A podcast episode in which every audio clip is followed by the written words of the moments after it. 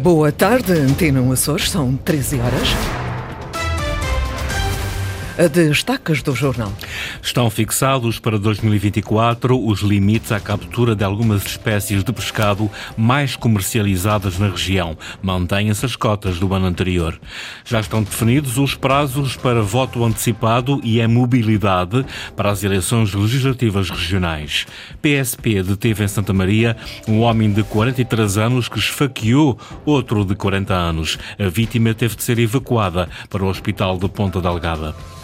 A esta hora estamos com uma temperatura de 18 graus em Angra do Heroísmo, 19 em Ponta Delgada, Santa Cruz e Horta. Notícias às 13, uma edição de 6 Fortão.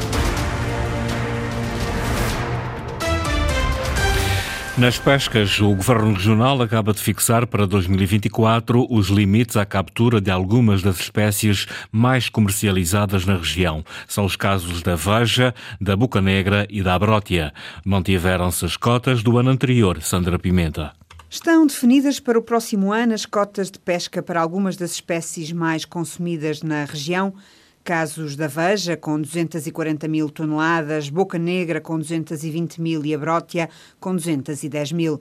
Limites que se mantiveram em relação ao ano anterior e que foram definidos para as várias ilhas pelo Governo Regional e Federação das Pescas dos Açores. Tem havido esse cuidado, sempre com a preocupação de manter a sustentabilidade dos recursos que nós vamos eh, analisando estes dados consoante as pescarias que são afetadas em cada ano. Tem havido uma abertura muito positiva parte das várias associações representantes de ilha que, na possibilidade de ter uma ilha que está prestes a executar a sua cota, há cedência de uma ilha para a outra, que a sua cota ainda esteja mais equilibrada e ainda haver cota naquela determinada ilha. Tem havido esse cuidado, o que registramos como positivo. Uma boa notícia que, no entanto, não se estende ainda a todas as espécies, admite o Alberto Rita, presidente da Federação das Pescas dos Açores. Estamos um bocado preocupados, tem a ver com as espécies do espadate e do patu. Aqui sim são duas espécies que nós temos muito que trabalhar nelas porque há necessidade de tirar mais rendimento das mesmas e gerir de forma muito consciente e inteligente essas duas espécies, uma vez que são cotas muito reduzidas para o número de embarcações que estão licenciadas para as capturar. Pescadores açorianos já conhecem então alguns dos limites à captura das espécies mais consumidas na região. Para Estão já definidos os prazos para votar antecipadamente e a mobilidade. As eleições legislativas regionais estão marcadas para o dia 4 de fevereiro, mas doentes e reclusos podem apresentar requerimento até o dia 15 de janeiro. Segundo o mapa da Comissão Nacional de Eleições, as inscrições previstas para outras situações decorrem até ao dia 25 de janeiro. Ana Leal Pereira. As eleições estão marcadas para o dia 4 de fevereiro, mas quem não puder votar nesse dia pode fazê-lo antecipadamente em três situações, explica o porta-voz da Comissão Nacional de Eleições. Uma, os eleitores que estão doentes, internados e que estão presos. Neste caso, têm que requerer o voto antecipado e terão que fazê-lo até o dia 15 de janeiro de 2024, ao Presidente da Câmara Municipal do município onde o eleitor está recenseado. Votar antecipadamente e em mobilidade também é possível. O requerimento deve ser feito entre os dias 21 e 25 de janeiro. O requerimento para voto antecipadamente e em mobilidade, ou seja, na semana anterior, eh, à data que está marcada para as eleições, no local onde estão, pressuporá um requerimento que terão que também fazer entre o dia 21 de janeiro de 2024 e o dia 25 de janeiro de 2024. Terão que fazer o requerimento e aos serviços do membro do Governo Regional para efeito de voto antecipado em mobilidade. Já os eleitores que se encontrem no estrangeiro à data das eleições podem comunicar a intenção de voto nas embaixadas até ao dia 19 de janeiro. E nesse caso terão que fazer, uh, indicar aos delegados, ao funcionário diplomático designado por efeito, até dia 19 de 1 de 2024, essa intenção. Portanto, 19 de 1 de 2004 e votar entre 23 de janeiro e 25 de janeiro. Fernando Anastácio, porta-voz da Comissão Nacional de Eleições, organismo que já aprovou o mapa calendário das operações eleitorais da Assembleia Legislativa dos Açores, região que vai a votos no dia 4 de fevereiro. O Governo Regional está limitado à prática de atos de, de gestão estritamente necessários até à tomada de posse de um novo Executivo. A Constituição da República e o Estatuto Político-Administrativo dos Açores definem o que definem o que pode ou não fazer um executivo que tenha sido demitido. Mas mesmo assim, a lei tem zonas cinzentas e pouco transparentes. Ricardo Freitas. A dissolução da Assembleia Regional acarreta a demissão do governo que se encontra em situação de gestão. Isso mesmo determina a Constituição da República no seu artigo 234. Diz que o Executivo Regional fica limitado, nessas circunstâncias, à prática de atos estritamente necessários para assegurar a gestão dos negócios públicos pelo menos até à tomada de posse de um novo governo que saia das próximas eleições. Mas é preciso recorrer ao Estatuto Político-Administrativo para clarificar que atos, efetivamente, serão permitidos. O artigo 81 do Estatuto dos Açores esclarece que os atos estritamente necessários são aqueles que forem considerados urgentes ou inadiáveis e que sejam de relevante interesse público, ou atos de administração ordinária, de manutenção, ou de conservação, ou ainda atos de mera execução ou concretização de medidas tomadas em momento anterior à admissão do governo.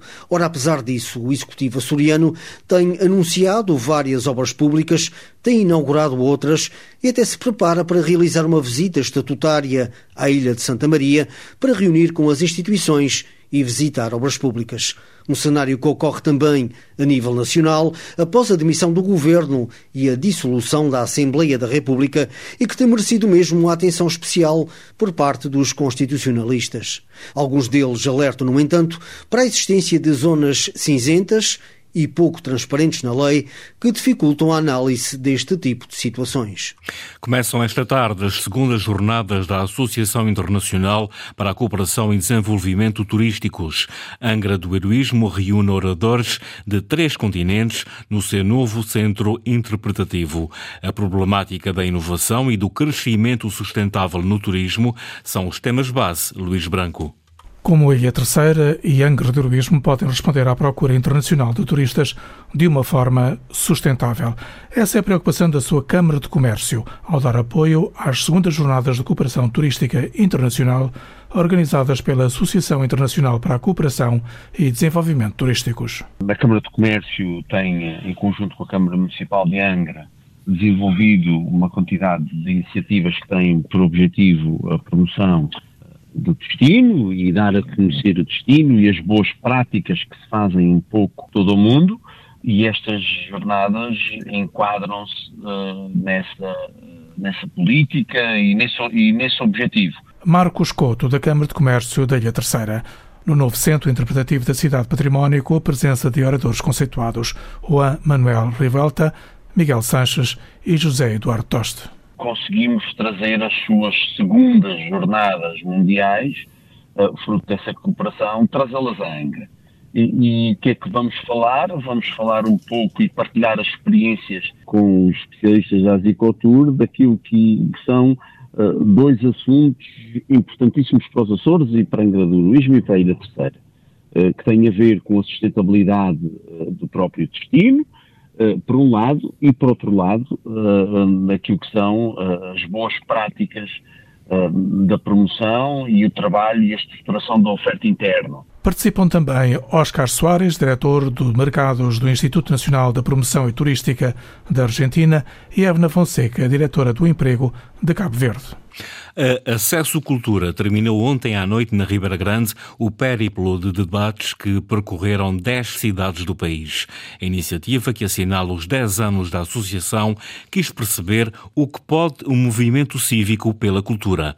Inês Linhares Dias. Começou com uma vontade partilhada que gerou um movimento que fez nascer um manifesto e resultou na candidatura de Ponta Delgada e da região, a capital europeia da cultura.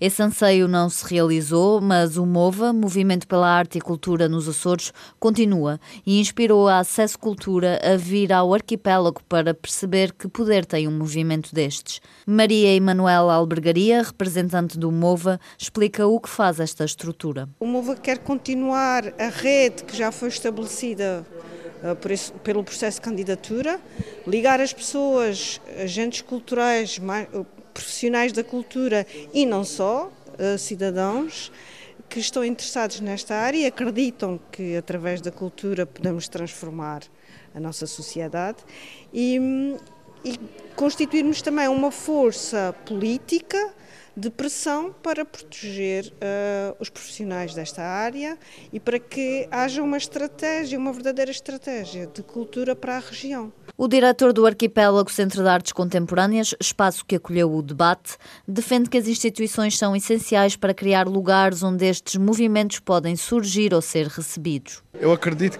que pode ter um papel muito importante na questão da mediação, eh, na questão de quase de criar pessoas que se possam sentar à mesa contigo. E é, e é, e é nesse sentido que eu penso muito em instituição, que eu pensei o arquipélago durante, durante este período também, que foi como é que nós podemos dar ferramentas às pessoas para que se possam sentar à mesa contigo e sejam críticas em relação ao que tu fazes e que possam fazer coisa no, no, no espaço, no espaço também que tu tens, no espaço que é de todos e como é que tu, enquanto instituição, sais destes estás e te, e te, aproximas, e te aproximas dessas comunidades. O que pode o movimento cívico pela cultura? O debate promovido pela Acesso Cultura quis olhar para o exemplo açoriano para encerrar o périplo de 10 debates em 10 cidades portuguesas que assinalam os 10 anos da associação.